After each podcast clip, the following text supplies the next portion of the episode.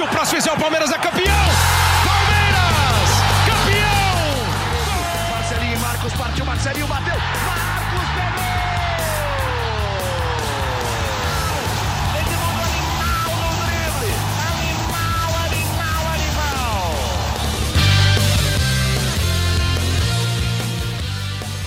Palestrinas e palestrinos, começando mais um GE Palmeiras, o seu podcast aqui no GE.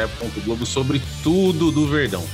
Eu sou o Lucas Garbelotto e hoje falaremos muito sobre o empate com o Havaí, é, sobre algumas peças do elenco palmeirense que jogaram nesse final de semana. E para isso eu tenho a companhia aqui de Felipe Zito e de Leandro Boca. E aí, Zito? Tudo bem? Como é que estão as coisas? Primeiro, ah, podemos já seguir falando do jogo. O que, que você achou desse Palmeiras e Havaí? Confesso que, que eu achei que foi um resultado. Obviamente que o Palmeiras poderia ganhar o jogo, obviamente podia, não tenho nenhuma dúvida disso. Mas também não é um resultado daqueles assim que fala, pô, não é, não podia, que vai fazer muita falta. Não acho que é por aí. Você concorda comigo? Fala, Lucas, Boca, pessoal que tá ouvindo aí. Cara, assim, eu, eu não pouparia o Palmeiras no jogo contra o Havaí, principalmente como a rodada se apresentou para o Palmeiras, né? Mas não é um absurdo poupar. O, o ruim foi a atuação do Palmeiras, principalmente no primeiro tempo. A gente vai falar, ah, não, mas o jogo estava controlado se não fosse o pênalti do Gomes. Pô, mas teve o pênalti do Gomes, né? A sensação que eu fiquei é que o Palmeiras perdeu uma grande oportunidade de ampliar é, a vantagem, ia ficar com uma vantagem muito mais confortável de cinco pontos. Então, eu acho que não é um absurdo poupar, é, imaginando que vai ter uma sequência pesada agora contra Cerro Portenho, Atlético Paranaense, Cerro Portenho, Fortaleza e São Paulo. São jogos importantes, né? É, pra, por três competições diferentes, duas delas vão definir a vaga nesses jogos. Então não é um absurdo poupar, mas eu acho que ficou uma sensação de que, putz, poderia ter, ter ficado algo melhor. O Palmeiras poderia ter voltado com uma vantagem, com uma, uma, uma vitória. E o ponto negativo é a atuação de alguns jogadores, que a gente vai falar ainda mais um pouco, né? Que não aproveitaram a oportunidade que o Abel deu é, no domingo lá em Florianópolis. O Boca, é, para a gente já colocar você no nossa conversa, no nosso papo, é, o Zito falou aí da sequência. Eu acho que a ideia do Abel foi justamente essa, porque você entrar com time reserva contra esse Atlético Paranaense do Filipão, que está numa ótima fase, e perder um jogo desse no Allianz seria assim, além de acho que já rolar uma pressãozinha da torcida, ah, mas o foco não era ganhar o brasileiro e tal. A chance de entrar com reserva e não conseguir um bom resultado seria muito grande. E como o Zito também disse, a sequência é muito, compli muito complicada.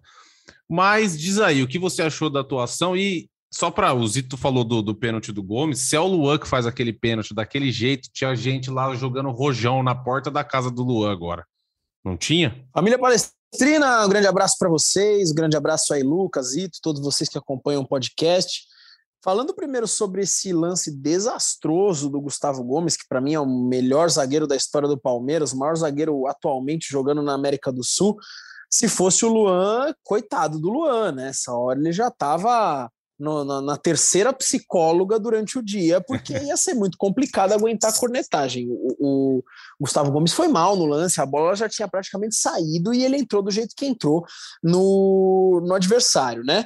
Uh, ah, Para mim, o Palmeiras deixou de ganhar dois pontos, ganhou um ponto, claro que é melhor do que nada, mas deixou de ganhar dois pontos. Era possível vencer o Havaí na ressacada, com todo respeito ao Havaí, que fez uma boa partida.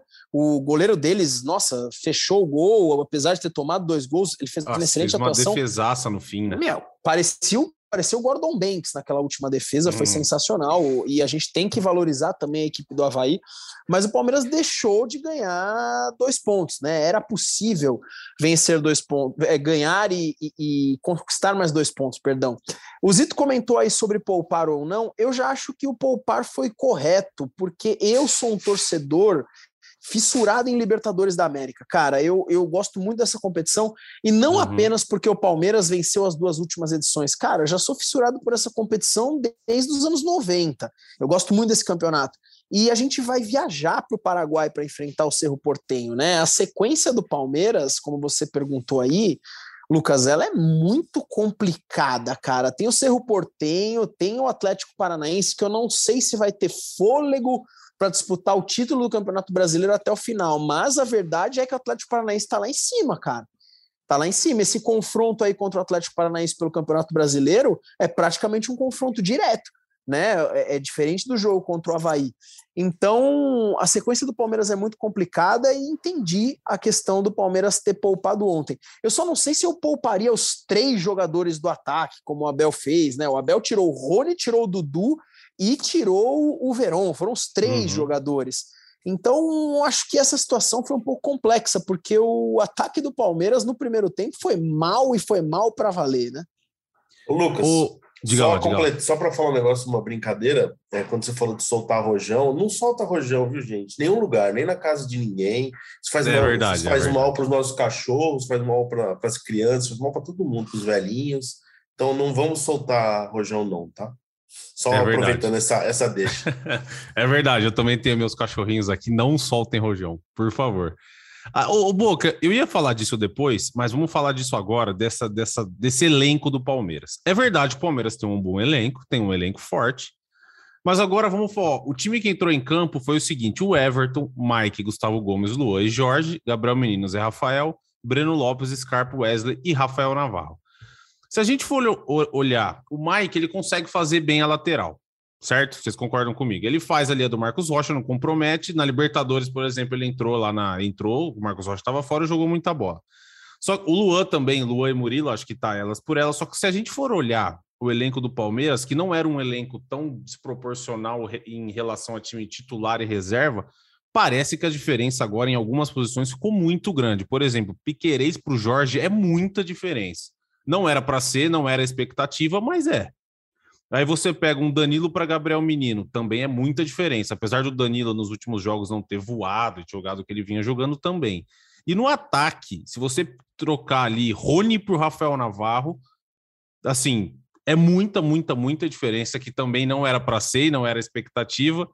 Um Breno Lopes por Dudu, apesar do Breno Lopes ter o nome dele na história, ele tá até na, na vinheta aqui que a gente faz aquele, aquele chamadinha no final do nosso podcast e tal. E o Wesley também alterna boas atuações, mas é um cara que, que tem, tinha até uma expectativa dele ser mais jogador que o Verão num certo, um certo tempo, né? Ele foi melhor muito tempo enquanto o Verão se machucava demais. Esse elenco do Palmeiras ficou muito desproporcional, a diferença do time titular para quando tem que poupar. É, ficou assim um negócio discrepante, ficou é difícil para o Abel também, ele vai poupar, só que ele perde demais. Vocês concordam comigo? E parece que não é uma distância que não era uma distância tão grande assim nos últimos anos, principalmente. Lucas, minha opinião ela é um pouco polêmica, tá? Tem torcedor que, que realmente discorda de mim e é bacana. Nós torcedores discordarmos e nas conversas de bar a gente pensar diferente. Minha opinião ela é um pouco polêmica na internet, a galera fala sobre isso. Primeiro, assim, nenhum time no mundo, nenhum time reserva vai compensar um time titular inteiro. Isso é impossível. Uhum. Mas nem no, nem no Real Madrid, atual campeão da Champions, nem no Chelsea, nem no Liverpool. Isso não existe, né? Mas eu, eu digo que assim, esse Palmeiras é um dos maiores Palmeiras de todos os tempos, em função do seu treinador, principalmente, que organiza muito bem um time. Né? O Abel é, faz um trabalho no Palmeiras que é extremamente, extremamente top.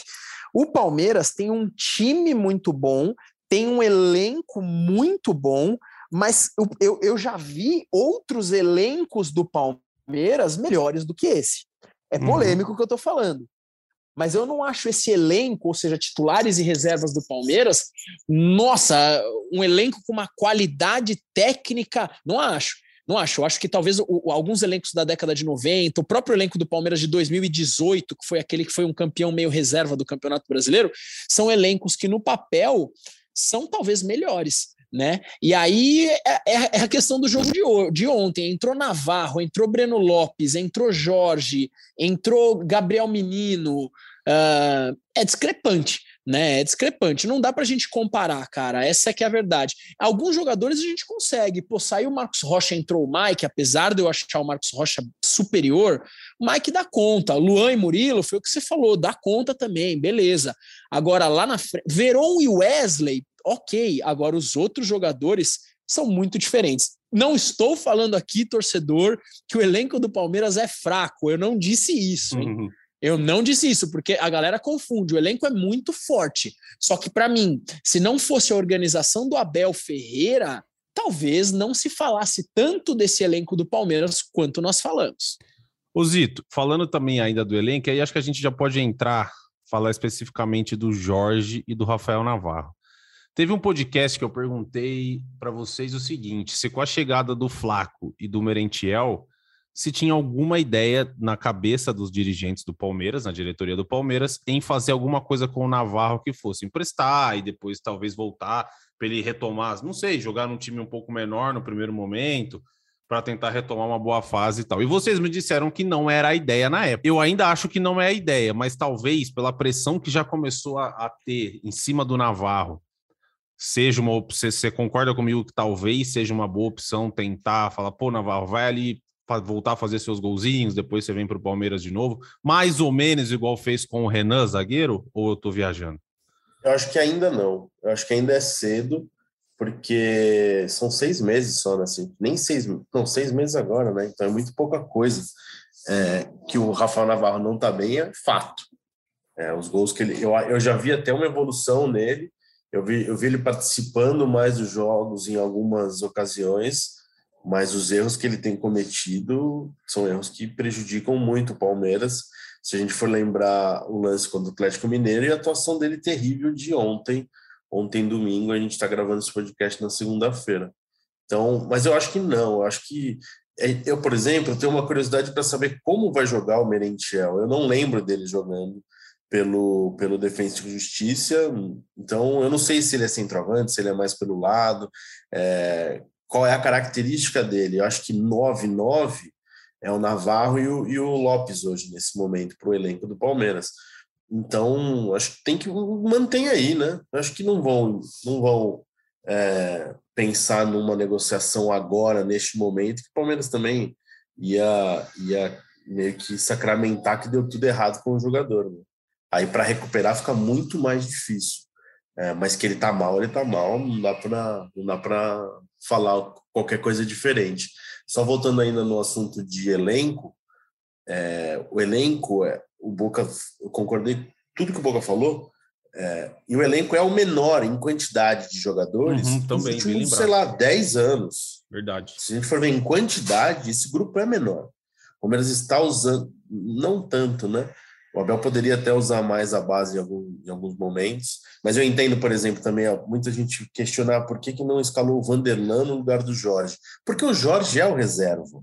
Se espera que o Jorge tenha um rendimento melhor do que ele está tendo. Ele foi contratado, foi um investimento muito bem elogiado pela comissão técnica. A diretoria, na época, é, foi muito bem avaliada porque conseguiu trazer dois, duas reposições para o Vinha de qualidade. Todo mundo gostou na época. Só que o Jorge também é outro jogador que não deu certo até agora, não encaixou. Então o elenco do Palmeiras é em quantidade reduzida, menor. E eu acho que o, o que pega mais nesse momento é que sempre em alguma parte da temporada você via um cara na reserva jogando muito bem, meio que pedindo passagem no time titular. Uhum. Esse cara já foi o Wesley, esse cara já foi o Scarpa quando era reserva, o Gabriel Veron. É, Gabriel Verão nem tanto, né? O Breno Lopes já teve uma sequência positiva. Enfim, alguns jogadores sempre tinham um momento ali de falar: não, esse cara tem que jogar, esse cara tem que entrar. E hoje não tem esse cara mais, né? Os reservas do Palmeiras só provam que eles estão prontos para serem reservas do Palmeiras neste momento. Ninguém está colocando dúvida na cabeça do Abel. E, reforçando o que o Boca falou, muito do trabalho, muito do, da, da, do sucesso desse time é muito do trabalho da, da comissão técnica. É, eles que fazem o Mike ser um destaque numa final de Libertadores, torcida do Palmeiras queria, e o Palmeiras queria lateral direito, quis lateral direito por muito tempo. Ah, não, não dá com o Mike, não dá com o Marcos Rocha. O Palmeiras tentou por diversas vezes contratar um lateral direito e não conseguiu. A comissão técnica conseguiu acertar. É, a zaga, a mesma coisa. Então, é, é, é de se valorizar, mais uma vez, o trabalho do Abel que eu considero, neste momento, está recebendo pela primeira vez um reforço, que é o, é o Lopes. É um cara que ele quer, na característica, ele quer que pode qualificar o elenco de alguma forma. O resto era tudo reposição. Então vamos ver como vai ser, mas só reforçando que esse elenco é o mais curto que o Palmeiras tem nos últimos anos e ninguém tá mostrando aqui, pô, ó, tô aqui, hein, mereço uma chance. Eu não tô vendo ninguém, não. Ô Boca, agora eu queria a sua opinião, assim, no nosso grupo lá do podcast do Palmeiras, quando o Navarro perdeu aquele gol, diga-se de passagem, ele teve a chance ou de dar no gol ou de tocar do lado. Se não me engano, era o Rony, acho que era o Rony entrando ali livre. Era o acho que era o Rony. Era o Rony, Só... acho que era o Rony. Mas estava impedido, vamos salvar o Navarro? Parece é. que aquele lance ia ter impedimento. Mas enfim, por favor, vamos continuar. Aí ele ou ele faz o gol ou ele toca do lado. E o Rony ia entrar com bola e tudo. E já, como o Zito bem lembrou, teve aquele lance contra o Atlético Mineiro, que era uma vitória importantíssima, essa sim, importantíssima, e ele perdeu um gol cara a cara. O que, que você acha do. Eu te faço a mesma pergunta que eu fiz para o Zito. Você acha que se não melhorar de imediato, já deu de Navarro e a gente vai confiar no, no Lopes e no Flaco, principalmente no Lopes, que é mais um centroavante, acho que mais com a característica dele? Ou você ainda deposita alguma esperança que Rafael Navarro possa vir a ser o cara que ele foi no Botafogo no passado? Ó, para a família aí que está assistindo o podcast, só para vocês entenderem, nós temos um grupo né, no WhatsApp da galera que, que participa aqui do podcast. E eu assistindo o jogo, cara, torcedor, cabeça quente, né? A, a primeira reação que eu tive nesse lance bizarro de Rafael Navarro foi mandar um áudio elogiando, claro, Rafael Navarro no, no nosso grupo no WhatsApp. E, cara, Lucas, eu não tenho paciência mais. Eu não quer tenho. O áudio? Quer pôr o áudio? Quer pôr? Eu coloco. Quer colocar? Você quer colocar? Pode colocar, fica à vontade. Eu não ligo, não. Você pode pôr à vontade. Se você conseguir colocar aí, você para que eu tô falando e você, você coloca aqui. Porque o torcedor é assim, cara torcedor é espontâneo e eu sou isso mesmo. O, o Zito colocou a, a paciência dele aí, mas é, é, é, um, pensa, é um pensamento de, de um profissional, né? Eu não, sou torcedor e eu não aguento mais, Lucas. Eu não aguento mais o Rafael Navarro. Para mim, o Rafael Navarro hoje, hoje, beleza? Estamos aqui em junho de 2022. Não é um jogador para o Palmeiras. Ponto final. Se esse cara vai treinar muito e vai virar o novo Evair, se esse cara ele vai ser emprestado como o Veiga foi e vai voltar, e vai voltar comendo a bola, vai voltar fazendo muitos gols. Esse cara vai ser artilheiro do Palmeiras e como da Libertadores ele é na realidade e vai dar muitas alegrias, legal. Só que a minha paciência com o Rafael Navarro hoje hoje é igual a zero. Eu prefiro qualquer jogador no lugar dele. Eu prefiro um Palmeiras com o Rony no lugar dele.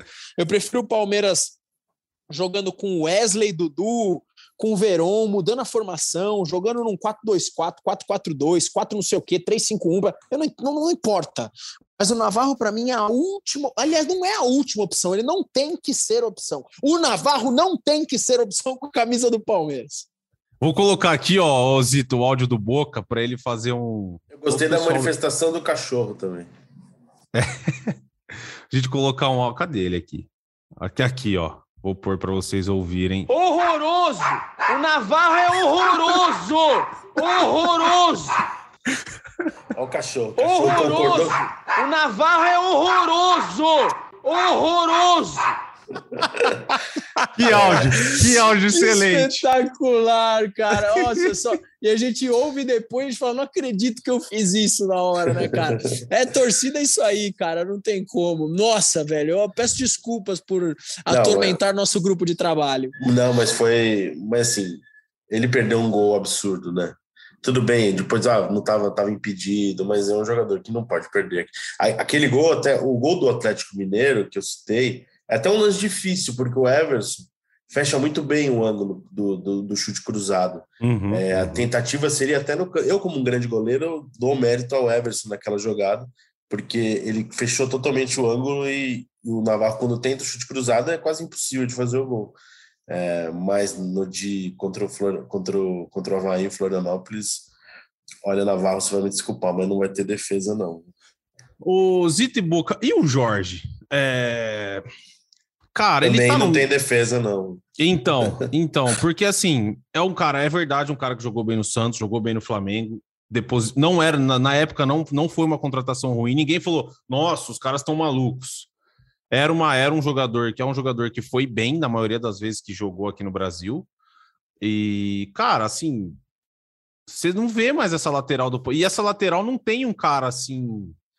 Por exemplo, o Navarro tem peças agora que o Palmeiras foi buscar. Mas o Sim. Jorge tem o Vanderlan, né? Aí você vai ter que botar o moleque da base, porque não tem outro lateral no, no elenco então, esquerdo. Tem uma questão do Jorge que a gente sempre. Eu nunca, eu nunca acompanhei o Santos da maneira que eu preciso acompanhar o Palmeiras, né? E a gente via muito o Jorge em recortes de melhores momentos. O Jorge do Santos é totalmente diferente do Jorge do Palmeiras. O Jorge no Palmeiras hoje tem uma responsabilidade de lateral lateral, mais de marcar do que de atacar. No Santos ele era ponta, ala, ele jogava na frente para criar e fazer jogada no, no, ataque, né? Então já tem esse ponto que ele é diferente. Eu, por incrível que pareça, eu acho que o Jorge começou bem contra o Havaí. É, principalmente tentando levar o jogo para o ataque saindo bem, com que é a característica melhor dele, né? Saindo, tentando produzir alguma coisa no setor ofensivo. Só que na parte defensiva, é, que é algo que o Abel cobra mais da função, né? Ele não funciona e não sei se vai funcionar em algum momento. O Palmeiras perde muito. É, ele não tem condição de correr, o, é, fazer o, e voltar assim, sabe? Então, sempre, tanto que o lance é, do pênalti nos, quase no, no, fim dos acréscimos do primeiro tempo. É uma jogada com ele no ataque, ele não consegue é, evitar a saída da bola e o, o Havaí, no campo de ataque, o Havaí faz um contra-ataque e o Gomes faz o pênalti, né? Foi nas costas dele. Então, defensivamente, eu acho que é um, é um grande problema para o Palmeiras. É, foi um grande problema contra o Havaí, né? E deve continuar sendo. Mas, assim, eu entendo ele continuar jogando, porque ele é o reserva da posição eu não sei se ele continua, se ele vai fazer parte do planejamento do Palmeiras é, para a próxima temporada, porque o futebol, na minha opinião, o futebol dele não tem sido tão produtivo, mas para agora eu não vejo mudança não de entrar Vanderlan no lugar dele.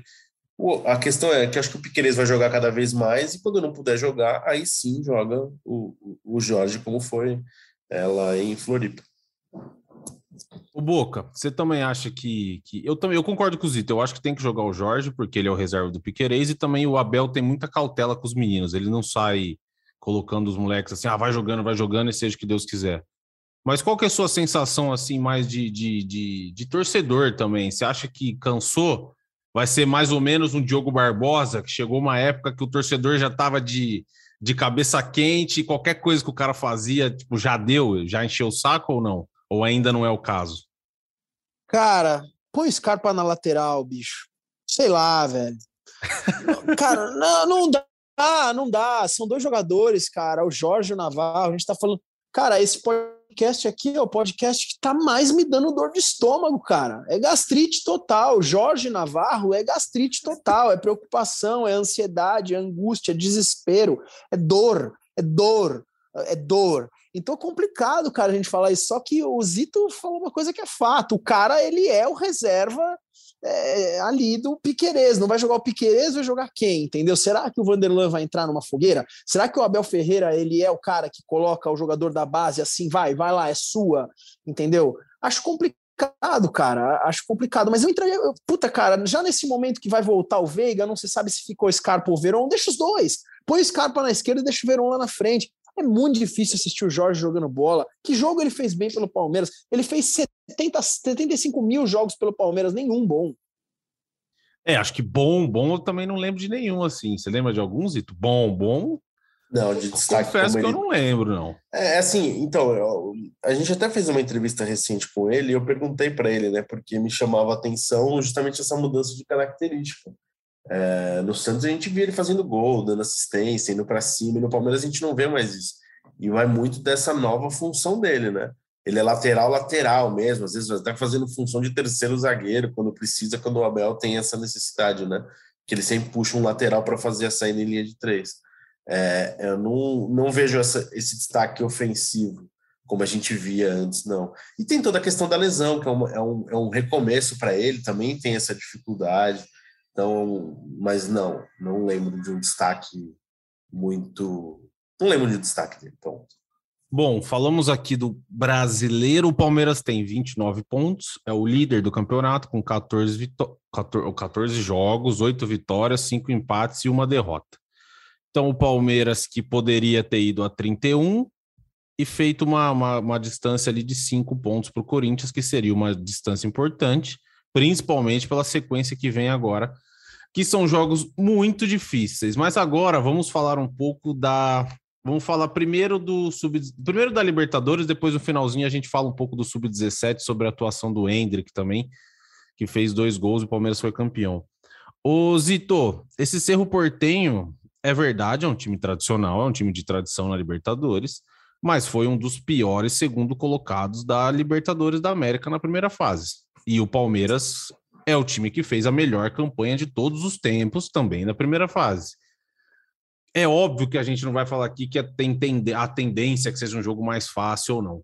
Mas se o Palmeiras mantiver o que veio jogando na Libertadores, no, no, na fase de grupos, pode até vir a ser um jogo que na volta o Abel consiga dar uma mesclada nesse time. Óbvio que a gente não, assim, não tem nada de, de salto alto, de ah, vai ser fácil, não vai. Mas assim, tem chance do Palmeiras conseguir fazer um jogo firme, um jogo consistente e trazer uma boa vantagem de volta para o Brasil, ou não? É, eu acho que o, a, a campanha do Palmeiras o credenciou a ser favorito. Eu só não acho que nada vai ser fácil. De mata-mata de Libertadores sim, é muito sim. difícil você imaginar facilidade, né? Porque é, o mesmo o seu Portenho nunca ganhou uma Libertadores, mas é um time que joga sempre. Já jogou o máximo, acho que o máximo, acho não, né? Ele foi até semifinal em algumas edições, nunca foi finalista, mas é um time que joga lá sempre Libertadores, é um time grande, tem pressão popular, tem, tem, tem uma torcida que vai estar tá lotando o estádio. É, o, a, realmente, o, na fase de grupos, é, foi o time que acho que somou menos pontos, oito pontos, né, para uhum. avançar para as oitavas de final. Só que analisa o grupo da, do, do, do, do Cerro. O Cerro jogou contra o Olímpia, que é o seu maior rival, então é como uhum. se fosse o Palmeiras e Corinthians na mesma chave. Enfrentou o Colón, que é um time que se apresentou muito bem nessa fase de grupos da Libertadores. E o Penharol, que é um adversário muito difícil. Então, todo mundo ali somou muito pouco ponto. Os pontos foram bem divididos entre eles.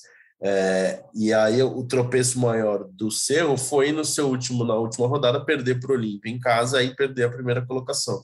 Então, sim, foi uma pontuação baixa, mas eu acho que teve tempo ali, né? Tem, teve um, um período para para o Arce, que é um velho conhecido do Palmeiras, dar uma acertada no time.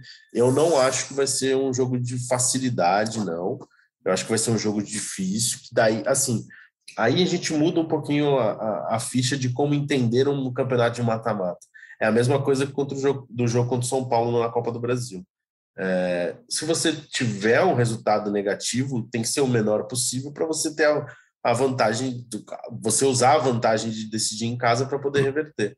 É, eu acho que o Palmeiras, o pensamento tem que ser empatando lá, tá ótimo. É um ótimo resultado, porque é mata-mata de Libertadores e decide aqui em São Paulo.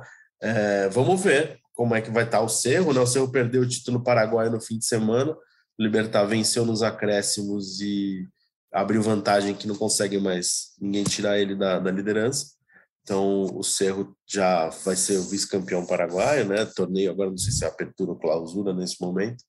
É, mas é, eu tô, eu, eu não, eu não, eu respeito muito assim fase final de Libertadores.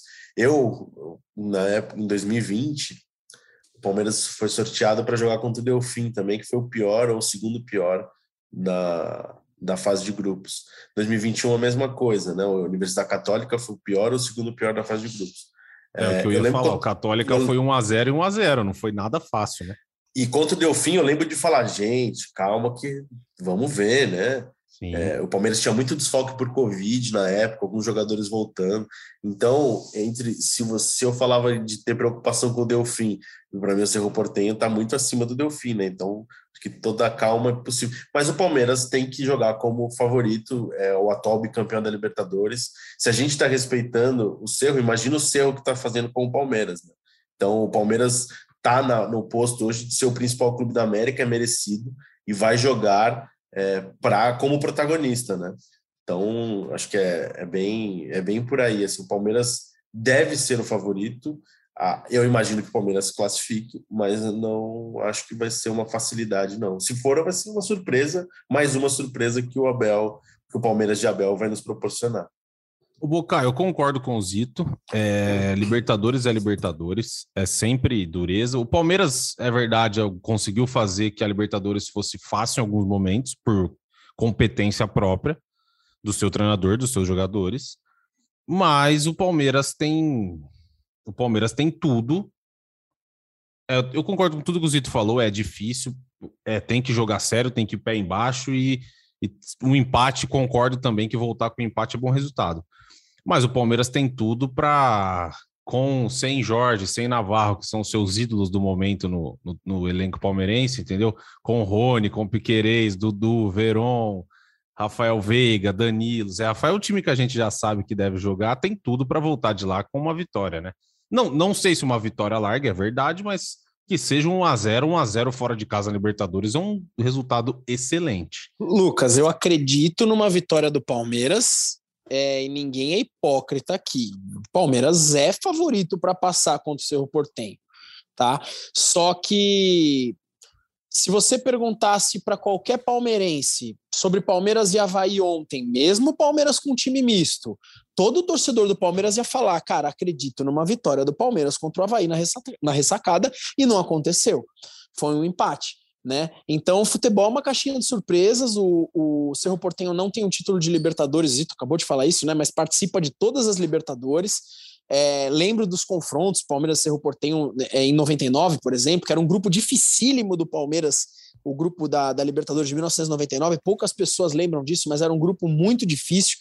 É, cara, é complicado. E Libertadores eu acordo diferente, cara. Eu falei isso aqui no começo do podcast meu, a, a vibe de, de Libertadores é diferente. Você já assiste um jogo mais nervoso, o palmeirense quer quer porque quer disputar e chegar longe na Libertadores.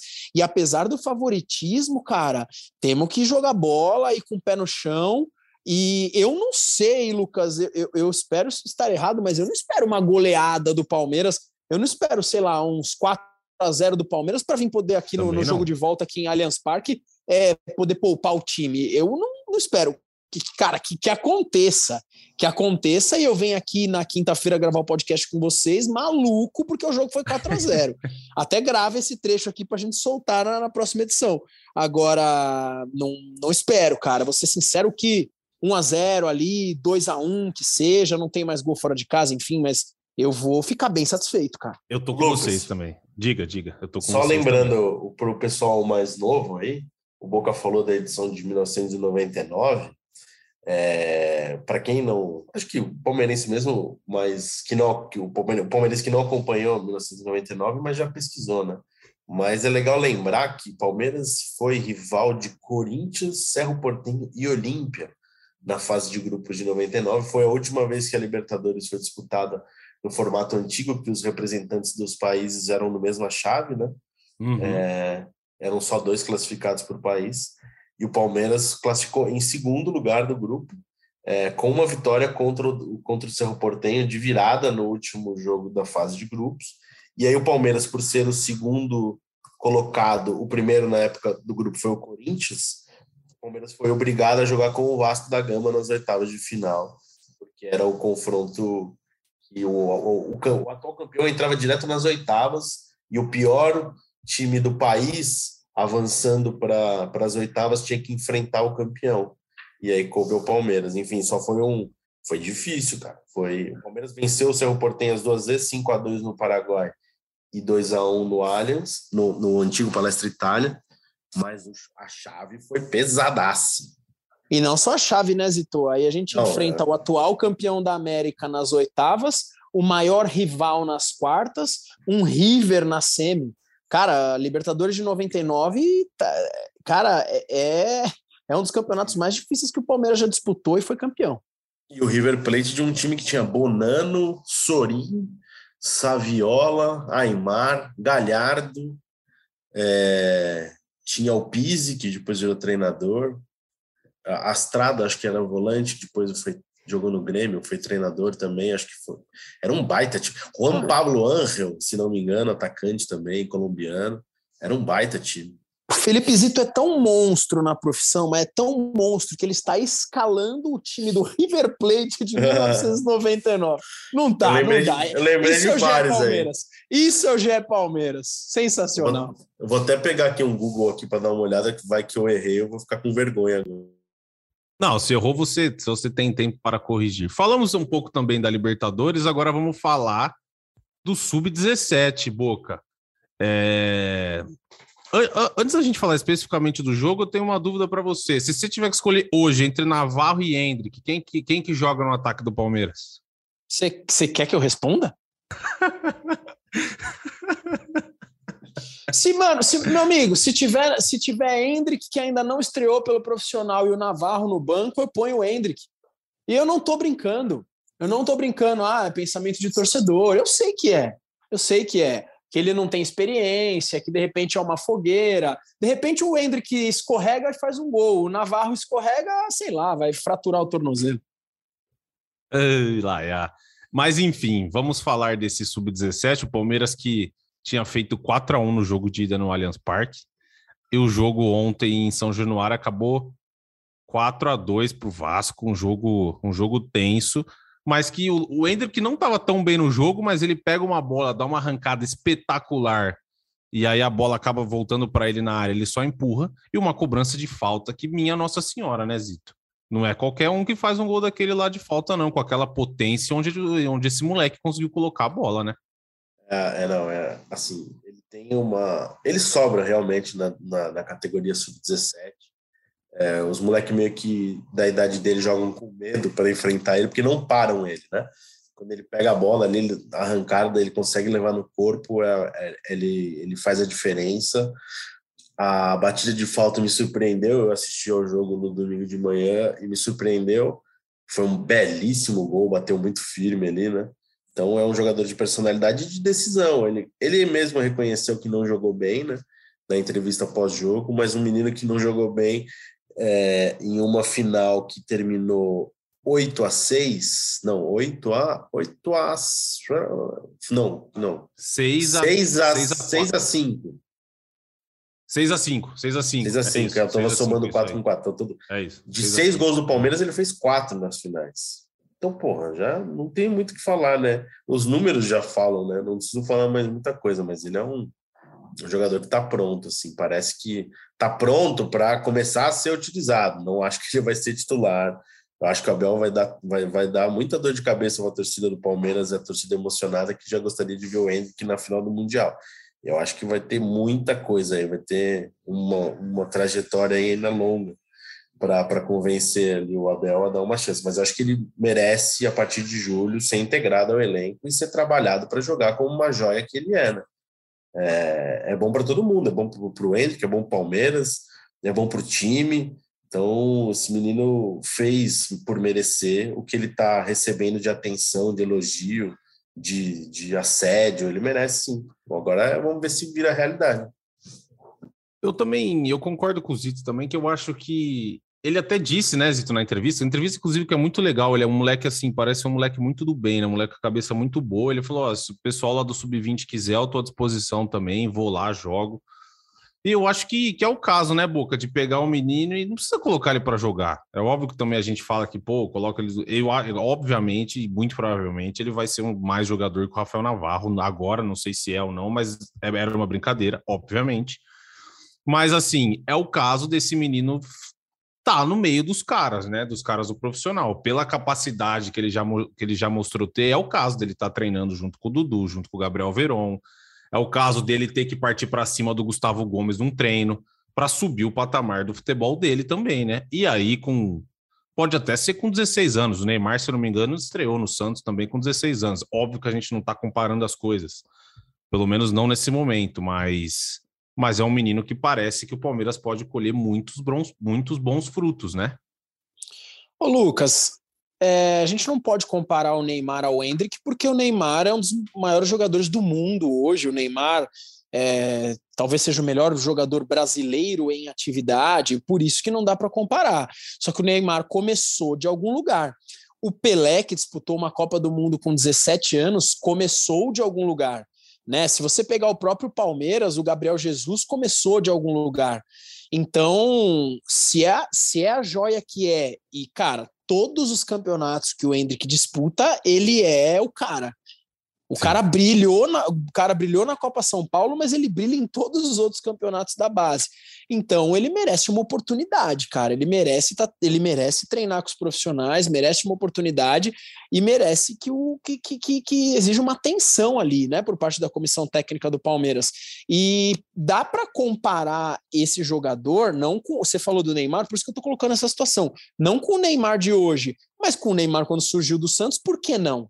Por que não? O Hendrick é tão joia quanto o Neymar foi na época. Eu não sei se o Hendrick vai ser sim, um novo sim, Neymar, sim. né? É Eu acho que acho que isso ficou claro aqui. Uhum. Mas do, o Neymar da base do Santos, que era, cara, um fenômeno também, começou e teve uma oportunidade. Então o Hendrick tem que ter, cara, tem que ter essa oportunidade, independente de brincadeiras à parte, se no Palmeiras tiver o Navarro ou tiver um outro jogador lá na frente, o Hendrick tem que ter oportunidade.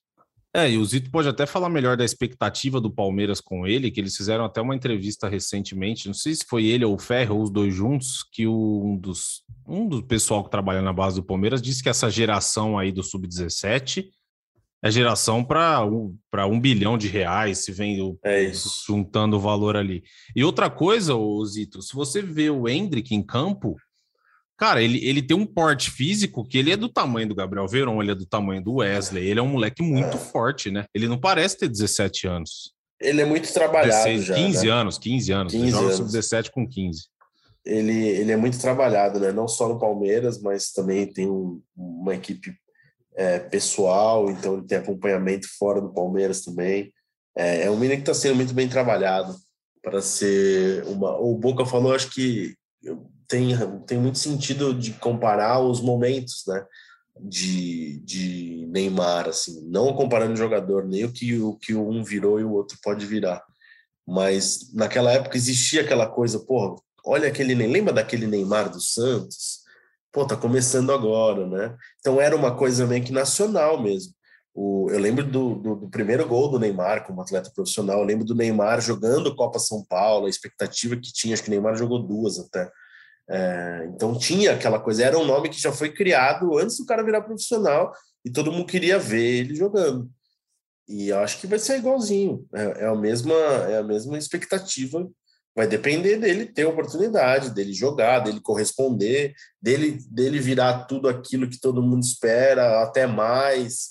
É, agora depende dele, né? A gente está vivendo os últimos dias dele de atleta de, sem registro profissional, né? Dia 21 de julho ele faz 16 anos e registra o primeiro contrato. Aí já é, já dá para mudar de patamar.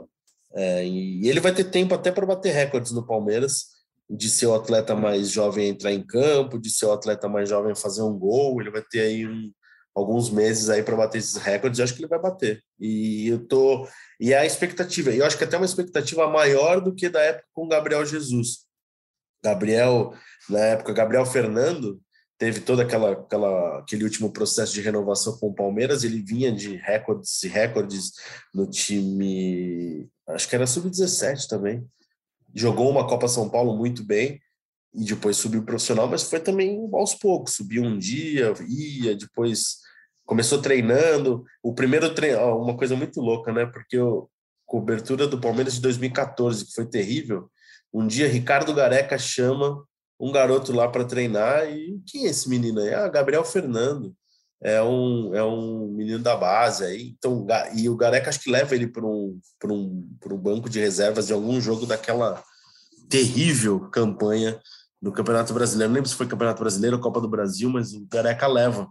E depois ele só vira realidade no, no começo de 15, ele joga uhum. aí numa Copa São Paulo, é, o Oswaldo promove, leva de vez em quando, daí põe para estrear e aí engata, né? Mas tudo com calma, com paciência, um processo de cada vez. Então, por isso que ele, se alguém acha que o, o Hendrick fez 16, 16 anos no dia 21 de julho e no hum. fim de semana seguinte ele vai ser titular do Palmeiras no Campeonato Brasileiro, putz, esquece que isso não vai acontecer. É, ele deu uma sorte também, né? Sorte, entre aspas, claro, que ele tem uma comissão técnica no profissional que o Abel, aquela vez lá, falou para ele ir para a Disney curtir as férias. E é o que ele tinha que fazer na época. Teve gente que falou: ah, pô, não é assim. E, cara, era o que ele tinha que ter feito, ficou evidente É, não isso. dá. Não, Não, não é, é, assim. não é o Pelé, né? É, É, outra época é isso. futebol. Deixa Ele mais. deu- Assim, eu quero ver ele. Eu quero ver ele. Se o Abel meter ele para ser titular numa semana seguinte, eu tô curioso, porque é a expectativa que se criou toda em cima dele. É, Sim. capa de jornal na Espanha, pô. Esse menino. E, ó, e assim, parece um cheque em branco pro Palmeiras, né? O Palmeiras vai ganhar muito dinheiro com ele em algum momento. Então, que o torcedor do Palmeiras tenha, tenha a possibilidade de ver ele a maior quantidade de jogos possível, né? Vamos ver. Tô, vamos aguardar. Aguardemos cenas dos próximos capítulos. É isso. Falamos de Palmeiras e Havaí, de brasileiro, de Libertadores. Nossos queridos Zito e Boca deram uma aula sobre a história da Libertadores do Palmeiras contra o Cerro Portenho, que eles sabem muita coisa. Falamos de Hendrick e acho que nossa missão por nesse podcast desta segunda-feira está cumprida.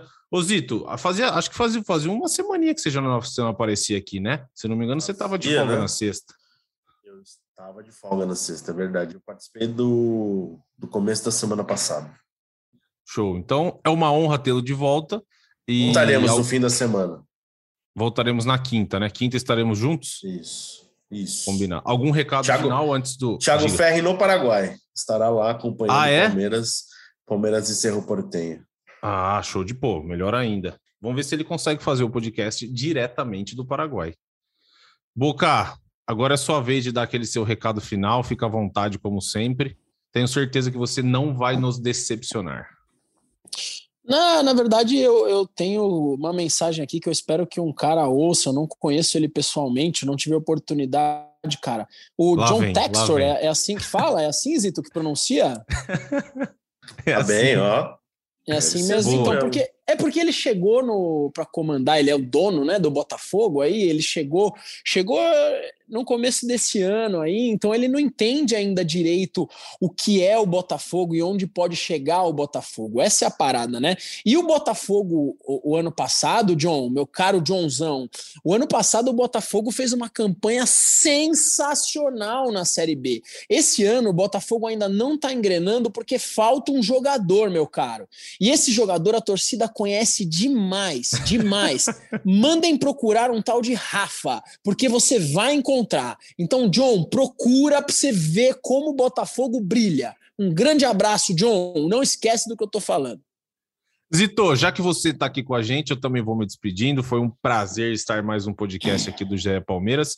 Eu vou montar meu microfone que sempre que você estiver aqui, o final, o encerramento é com. Ah, só para você saber, na semana passada eu fiz e acertei de primeira, hein? O Boca tá de prova. Fiz e acertei de primeira. Mas agora é com você, hein? Chutou Devinho, subiu Breno Lopes e partiu Zapata. Partiu Zapata, sai que é sua, Marcos! Bateu para fora!